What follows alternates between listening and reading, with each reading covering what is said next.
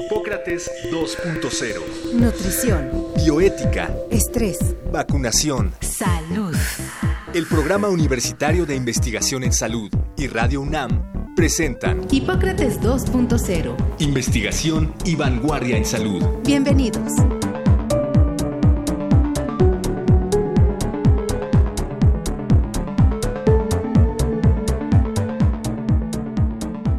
Hola, ¿qué tal? Bienvenidos una vez más a Hipócrates 2.0, un programa sobre medicina e investigación de vanguardia en salud producido por Radio UNAM y el PUIS. Yo soy Mauricio Rodríguez y estoy en la cabina con Omar López Vergara, a quien saludo con gusto. Hola Mauricio y amigos del auditorio, muchas gracias. El gusto es mío en saludarlos en este nuestro cuarto programa de Hipócrates 2.0, en el que, como lo adelantamos en el programa anterior, hablaremos de un tema que tarde o temprano nos va a involucrar a todos, ya sea directamente o a través de algún familiar o amigo que lo requiera, y son los cuidados paliativos y el dolor, el dolor agudo o el dolor crónico y para eso vamos a invitar hoy a platicar con nosotros al doctor Andrés Hernández Ortiz, que además de tener la especialidad en anestesiología, trabaja y tiene estudios en medicina del dolor y paliativa y es adscrito en el Instituto Nacional de Ciencias Médicas y de la Nutrición Salvador Subirán. Además de ello, pues el doctor Hernández tiene entrenamiento como psicoanalista, entonces conoce bien pues esta relación entre la mente y el cuerpo en la cuestión del dolor. Ustedes, amigos radioescuchas, saben lo que son los cuidados paliativos, sufren algún tipo de dolor, tienen algún familiar que esté en dolor agudo, crónico. ¿En qué piensan cuando escuchan el término? Cuéntenos si tienen alguna experiencia relacionada con este tema. Así es, porque el dolor eh, pues vamos a ver que es parte esencial de las intervenciones que se hacen en las etapas finales de la vida. Así es, también hablaremos eh, un poco sobre dolor crónico, estas cosas que afectan a un porcentaje importante de la población, dolores de espalda, eh, dolores de cabeza, porque pues eh, el dolor y la atención sobre el dolor es uno de los aspectos más importantes que se busca en la atención de cuidados paliativos. Ya saben que nuestras vías de comunicación están abiertas para ustedes, pueden contactarnos por Twitter, donde estamos como arroba radio UNAM y arroba puis-UNAM. También en Facebook estamos como Radio UNAM y en los correos electrónicos que tenemos a su disposición radio arroba unam.mx y puis, puis arroba unam.mx. Quédese con nosotros, comenzamos. Hipócrates 2.0 10 millones de personas en México tienen más de 65 años. La mitad de este grupo está en mayor riesgo de presentar alguna enfermedad crónica, cáncer o padecimientos vasculares del cerebro, y es muy probable que éstas requieran de cuidados paliativos.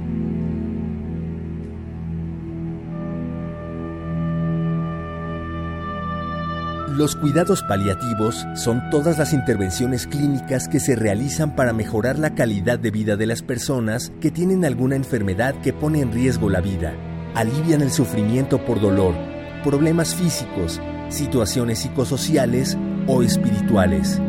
Dolor. Dolor. Nadie quisiera sentir dolor. Dolor. Y hay personas que en verdad no conocen el significado de dolor.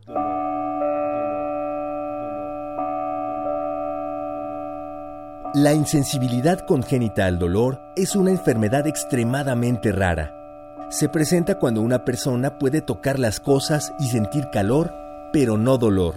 Es una alteración genética que pareciera ser una bendición, pero que en realidad es una condición potencialmente mortal. Mediante el dolor, nuestro cuerpo y nuestra mente colaboran para llevar a cabo psicología básica, es decir, reforzamiento negativo.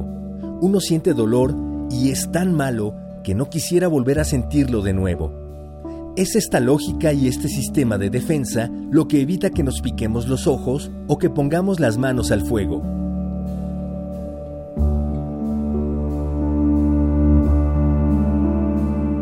¿Conoces algún caso en donde se haya recurrido a un tratamiento paliativo?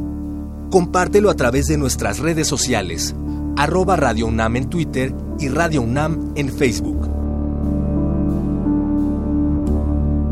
Bien, estamos en Hipócrates 2.0 hablando sobre cuidados paliativos y dolor. Estamos con el doctor Andrés Hernández.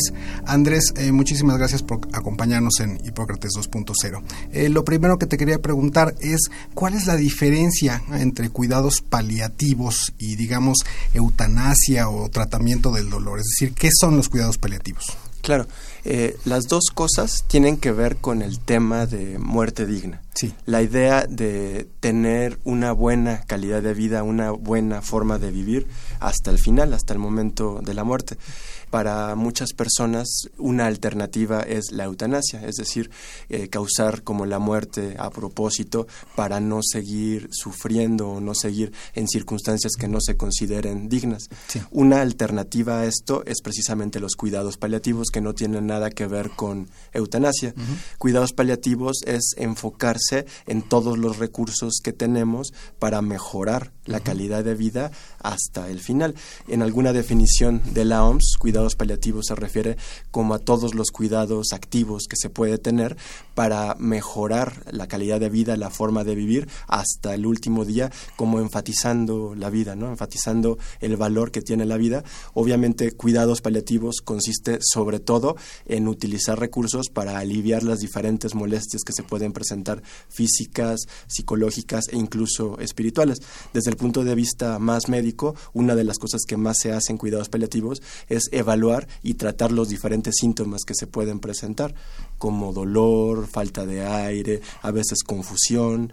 Estas cosas, existen muchas intervenciones que se pueden hacer, sobre todo farmacológicas, para controlarlas. Generalmente la mayor parte de estas molestias se pueden controlar lo suficientemente bien como para que ni siquiera se tenga que pensar en cosas como eutanasia o alternativas. Oye Andrés, y es un tema muy importante porque la medicina durante muchos años ha encaminado sus acciones en decir haz todo siempre por prolongar la vida de la persona, ¿no? Eh, del enfermo en, en este caso.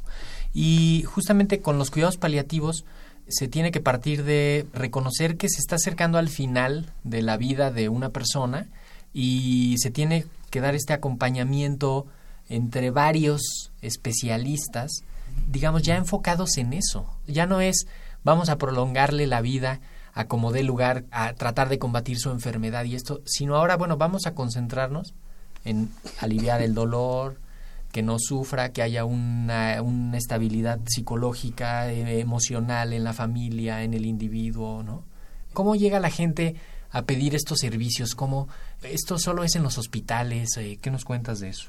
Sí, yo creo que esta idea de podemos curarlo todo y mantener la vida a ultranza hasta el final es más bien algo bastante reciente en la historia de la medicina porque por muchísimos años, estoy hablando de antes de los últimos 50, 60 años, la medicina no podía diagnosticar ni tratar prácticamente nada.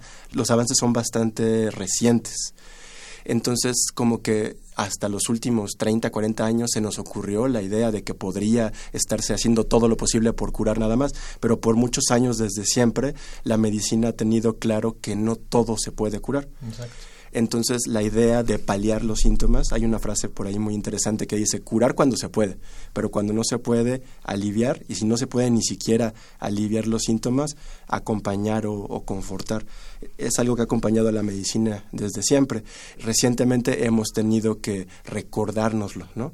Ante la idea de todas esas enfermedades que han ido surgiendo a partir como de la, esta transición epidemiológica. Por muchos años nos moríamos más o menos jóvenes de infecciones, después de problemas del corazón, y ahora que todas estas cosas se pueden ir tratando, pues empiezan las enfermedades que nos terminan matando a todos en la edad avanzada, como el cáncer, por ejemplo. Siempre han seguido surgiendo enfermedades que nos recuerdan que los humanos y los médicos tenemos un límite y ya no podemos ir más allá y evitar que la muerte suceda. Yo creo que más que dejar de tratar, siempre se debería de recordar que se trata de hacer cosas que sean útiles para la persona que lo está intentando.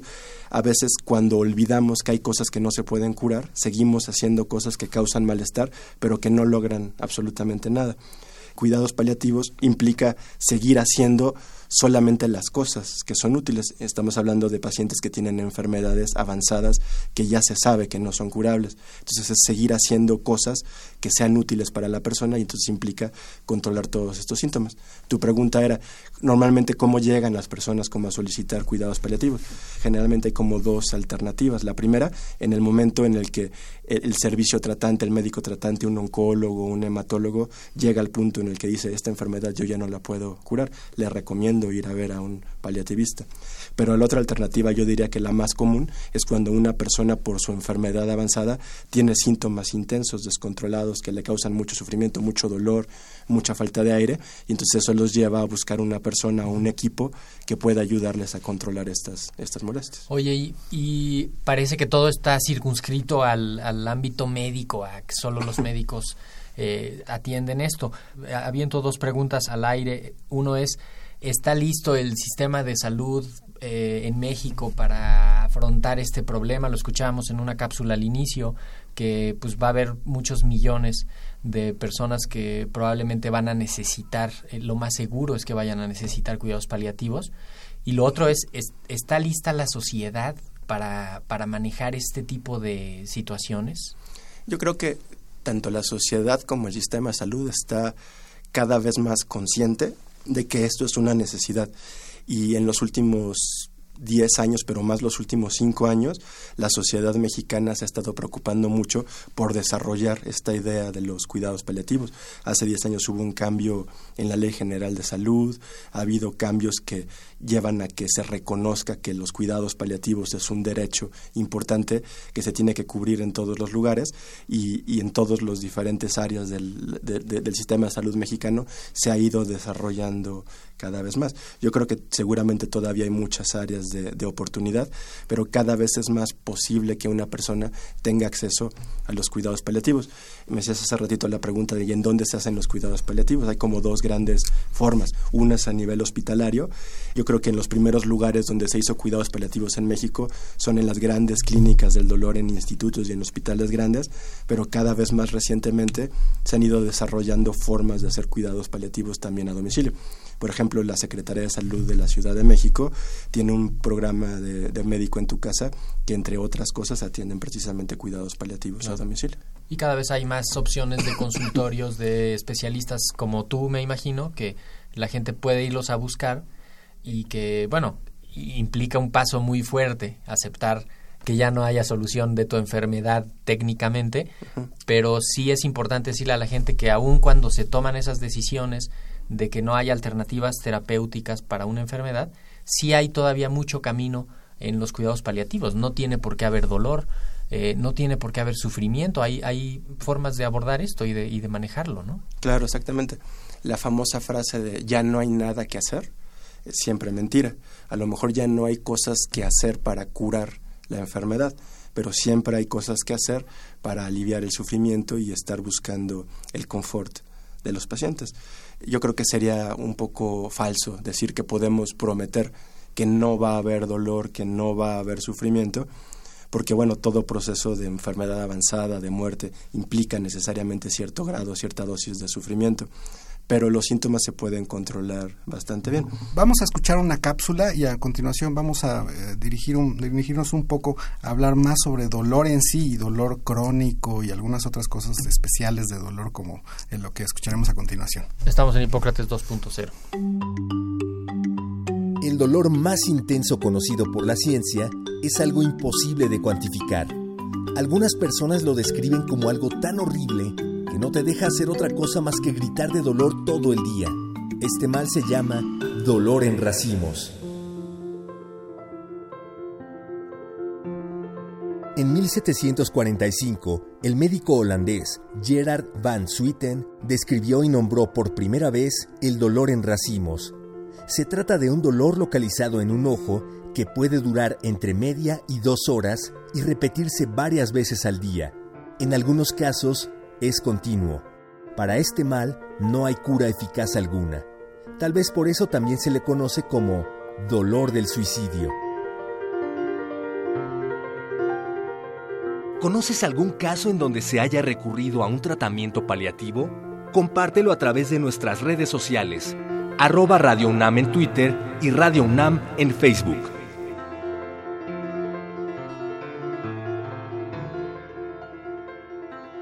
Bien, estamos en Hipócrates 2.0 con el tema cuidados paliativos y dolor. Andrés, esta cuestión del cluster headache que se usa mucho, ¿no? Eh, para decir, pues es uno de los dolores más intensos eh, que se conocen, contrasta con otra cuestión que es la insensibilidad congénita al dolor, es decir, alguien que no puede eh, sentir dolor, ¿no? Son extremos, pero como para eh, empezar con una pregunta referida a cómo se mide el dolor, es decir, cómo alguien puede decir que ya no soporta el dolor o a cómo alguien puede decir que, que no lo tiene, ¿cómo mides tú el dolor y cómo sabes que alguien te está diciendo realmente que el dolor que tiene es insoportable? ¿Qué instrumentos tienes para medir esto? Es muy importante primero aclarar Sí. que en la actualidad en la comunidad científica médica, la asociación internacional más reconocida en el mundo del dolor es la IASP, que es International Association for the Study of Pain, y tiene una definición de dolor que toma en cuenta como todas las últimas investigaciones en los que serán 40, 50 años. Sí. Dice que dolor, por definición,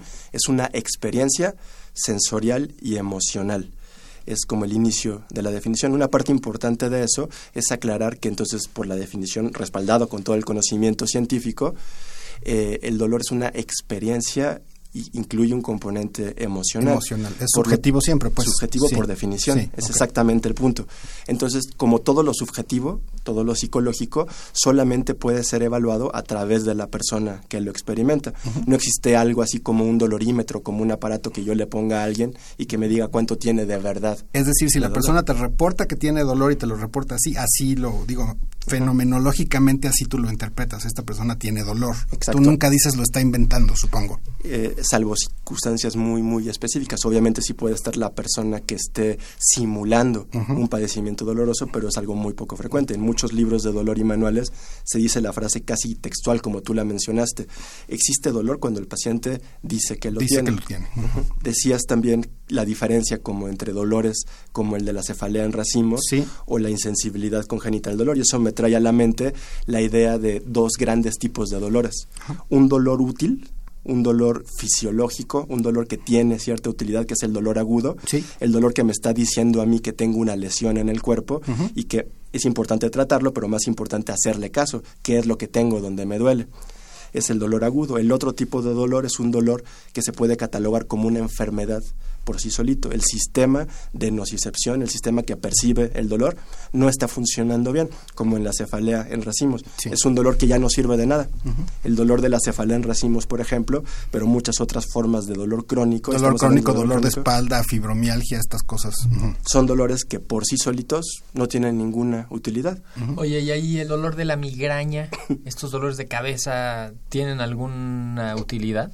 ¿No? Ese es precisamente el punto. Son dolores crónicos que ya no tienen una utilidad y entonces solemos más bien catalogarlos como una enfermedad por sí solito, como una enfermedad a tratar. Digamos que el cuerpo se acostumbra a sentir dolor, digamos, programa a tener dolor cuando no debería, pues, o sea, no hay, Sí. no hay ninguna alarma, no está pasando nada, el dolor en sí es el problema. La, la palabra alarma me, me hace pensar como en una metáfora que ayuda Sí. a explicar eso. Es como la alarma de un coche. ¿no? Exacto. Si la alarma funciona bien, entonces cuando suena es que están robando el coche. Y lo importante no es que sonó la alarma, sino que te están robando el coche. Claro.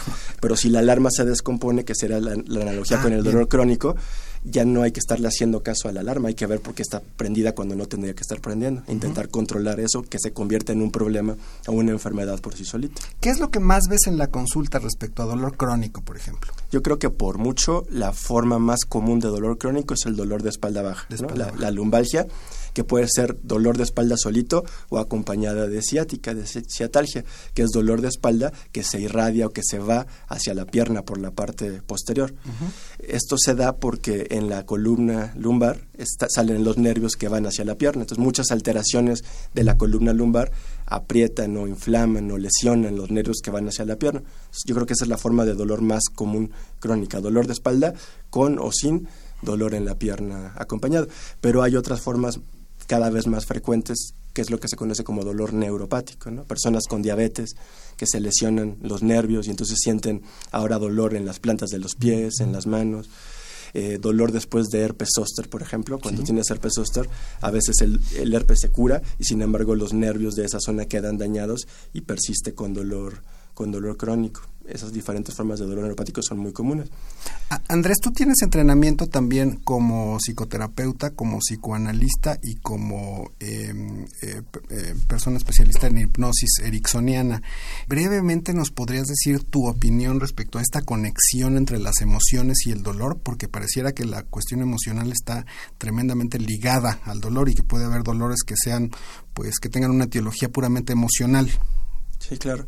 En la medicina en los últimos años ha estado la tendencia a intentar ser cada vez más biopsicosocial. Reconocer que las personas no solamente somos como organismos biológicos, sino que estamos insertos en un contexto psicológico y social y que todas las enfermedades van a tener un componente de los tres.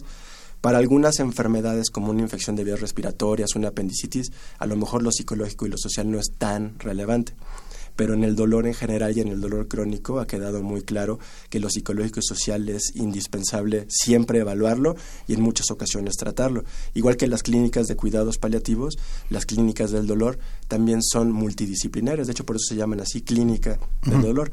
Y toda clínica del dolor bien formada debe de tener médicos especialistas en dolor, pero también psicólogos especialistas en dolor, fisioterapeutas, enfermeros especialistas en dolor, porque el manejo puede llegar a ser muy complicado y necesita como el expertise de, personas con diferentes entrenamientos. Estamos en Hipócrates 2.0, estamos platicando sobre cuidados paliativos y manejo del dolor con el doctor Andrés Hernández. Andrés, em, hay un gran fantasma sobre el manejo del dolor, la gente tiene mucho miedo de, de recibir tratamiento para el dolor porque piensan que se van a hacer adictos o que va a pasar algo grave. Existen muchos tratamientos, existen diferentes niveles de tratamiento, eh, incluso intervenciones eh, quirúrgicas para el manejo del dolor. Eh, ¿cómo, ¿Cómo le podríamos ayudar a, a, nuestros amigos del auditorio a que, a que se animen a tratarse su dolor y que no le tengan miedo a algún problema relacionado con eso? Yo pienso que lo primero es recordar que el dolor crónico tiene consecuencias graves, algunas biológicas, pero muchas psicológicas y sociales. Una persona con dolor crónico maltratado se puede deprimir, puede sufrir de insomnio, empieza a dejar de funcionar bien en el entorno familiar, social. Entonces el tratamiento es muy importante porque si no hay una pérdida de la calidad de vida. Eh, en cuanto a los tratamientos, es importante entender que aunque los fármacos son sin duda alguna como la piedra angular, hay muchas otras alternativas de manejo, algunas que son terapia física, otras terapia psicológica, y dentro de las alternativas farmacológicas hay muchas. Están los analgésicos normales, los que compramos en cualquier farmacia o incluso centro comercial, que son los antiinflamatorios, pero además están los analgésicos opioides, que es generalmente los que tienen como mala fama. Mala fama, sí, mucha. Mucha mala fama.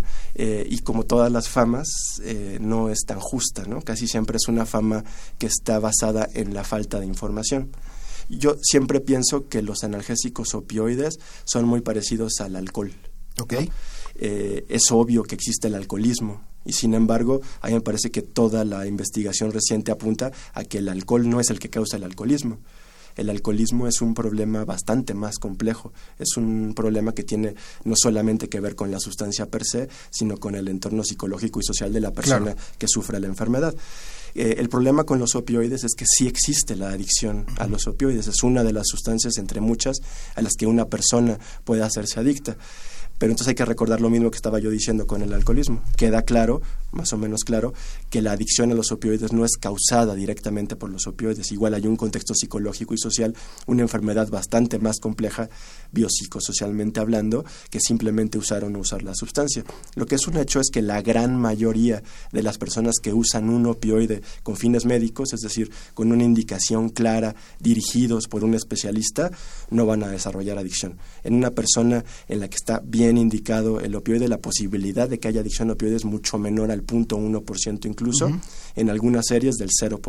Eso es muy importante, sí. La cosa es saber utilizarlo bien, saber identificar las personas en las que el opioide sin duda alguna está indicado, como las personas con dolor severo por cáncer, algunas formas de dolor crónico no oncológico, dolor agudo como en el dolor postoperatorio. Sí, porque uno pensaría que los opioides se utilizan solamente en cáncer o, o para cuidados paliativos, pero pues tienes como muchas herramientas para tratar todo tipo de dolores, ¿no? Dolores crónicos, dolores agudos. Me imagino que tienes pues un arsenal impresionante ¿no? para atacar el dolor. Decías eh, que finalmente no, no, no puedes tú garantizar que vas a terminar con el dolor al 100%, pero en este momento la medicina, ¿qué tanto puede con el dolor? Es decir, ¿cómo, va la batalla con el, contra el dolor? Yo creo que sin duda todavía nos falta mucho, mucho por avanzar, pero lo que ya podemos hacer en la actualidad es lograr que mejore la calidad de vida del paciente con dolor. En cuanto a la intensidad del dolor, prácticamente siempre podemos lograr que el dolor sea tolerable. Todavía no hemos llegado al punto en lo que podríamos avanzar, es en curar todas las causas del dolor, eso nos faltaría muchísimo. Pero siempre puede ser tolerable. Siempre puede hacerse tolerable y sobre todo siempre puede lograrse mejorar la calidad de vida algunos lineamientos internacionales de práctica de manejo del dolor crónico sobre todo, nos dicen, el objetivo es disminuir la intensidad del dolor al menos un 30% y o mejorar la calidad de vida. Entonces, para muchas personas es un gran logro incluso que mejore la calidad de vida y el funcionamiento, aunque la intensidad del dolor no continúe. Y cuando decimos eso es que puedan hacer actividades cotidianas, que se puedan a veces parar de la cama, eh, ver a alguien, platicar, este, salir, ¿no? Como, cosas así de básicas puede ser la diferencia entre estar postrado por el dolor, estar eh, acostado o encerrado por el dolor y tomar algún medicamento o manejar el dolor de tal forma que te permita incorporarte a eso, ¿no? No, no necesariamente es eh, pensar así en las grandes actividades eh, muy, demandantes, sino son cosas así de básicas como, como pues lo cotidiano de la gente, ¿no? Así de básicas y así de importantes, ¿no? Porque a final de cuentas para eso es el manejo del dolor y de todos los síntomas que se puedan presentar, lograr mejorar la calidad de vida, que es hacer todas esas cosas básicas. Eh, quisiera cerrar esta entrevista con una pregunta muy muy personal, releyendo este libro de El peor de los males de Thomas Dorman, de una historia de, del dolor. ¿Cómo haces tú personalmente para enfrentarte con tanto dolor que ves y con tantos procesos este, de, muerte que ves? Bueno, mencionabas que yo tengo un este, entrenamiento en diferentes formas de terapia psicológica. Generalmente este entrenamiento implica un proceso de psicoterapia personal, ¿no? Conocerse, poder hablar de las cosas que uno está sintiendo. Eh, también en los últimos años se ha estudiado mucho la idea de cómo se protege las personas que están, trabajan en una clínica del dolor, en una clínica de cuidados paliativos, y hay en general muchas formas de hacerlo. Yo creo que una muy importante es eso, ir a un especialista en salud mental y someterse a un proceso psicoterapéutico de diferentes, de diferentes formas. Cada quien tendrá su camino. Otras es saber descansar, tener un grupo de personas con quienes hablar sobre el tema, de preferencia personas que también sepan sobre de lo que estás hablando, ¿no? Y también nunca olvidar que uno mismo es una persona y por lo tanto uno tiene necesidades de, descansar, de separarse de estas cosas en, en, el momento apropiado, ¿no? Y que finalmente los, los cuidados paliativos implican conocer y procesar la muerte propia por parte del médico, ¿no? Es un tema digamos, casi eh, imposible de abarcar por completo. La solución empieza en las escuelas de medicina, en la formación de los médicos y del personal de enfermería y de todo el personal paramédico que participa en esto. Eh, ¿Qué tanto se está haciendo de esto en México y cómo ves tú a las siguientes generaciones de médicos? Yo creo que el futuro es, es, prometedor. Cuando yo estudié medicina no se tocaba el tema ni del dolor ni de los cuidados paliativos. En la actualidad, ya prácticamente todos los currículos de las facultades incluyen cuidados paliativos, incluyen dolor. En las clínicas del dolor ya es cuestión de todos los días tener estudiantes de medicina que están yendo a cursos de dolor, a cursos de cuidados paliativos, rotando con nosotros. Y los cursos y los congresos en los que se habla sobre el tema son cada vez más frecuentes en México. Yo creo que la sociedad mexicana sin duda alguna ya se dio cuenta que esto es algo importante y se están tomando todas las medidas para que esto ¿Nos puedes dar tus datos de contacto para alguien del auditorio que quiera contactarte, que tenga algún problema de dolor? Mi correo electrónico primero que es andrés arroba he ortiz ortiz con z punto net. Okay. Y el teléfono del consultorio, en caso de que alguien estuviera interesado en alguna cita. Que seguramente sí. Es 5605-6323. Eh, yo trabajo también en el Instituto Nacional de Ciencias Médicas y Nutrición y allí en el instituto tenemos un sitio web eh, que es www.doloripaliativos de corrido .org, ahí tenemos mucha información, hay información de contacto, incluso hay un directorio de egresados de Clínica del Dolor en toda la República. Pues terminamos por hoy en Hipócrates 2.0. Nuestro próximo programa será sobre un tema que preocupa, alarma a muchas personas, las epidemias. Nos vemos en la próxima emisión de Hipócrates 2.0. Mauricio. Muchas gracias, Omar. Esto fue todo en Hipócrates 2.0. Nos escuchamos en la próxima emisión. El Programa Universitario de Investigación en Salud y Radio UNAM agradecen tu escucha. Te esperamos la siguiente semana para platicar sobre lo último en materia de salud e investigación en Hipócrates 2.0. Investigación y vanguardia en salud. Se despiden de ti en la producción Patti Gamboa, Héctor Castañeda y Alejandra Gómez. Hipócrates 2.0.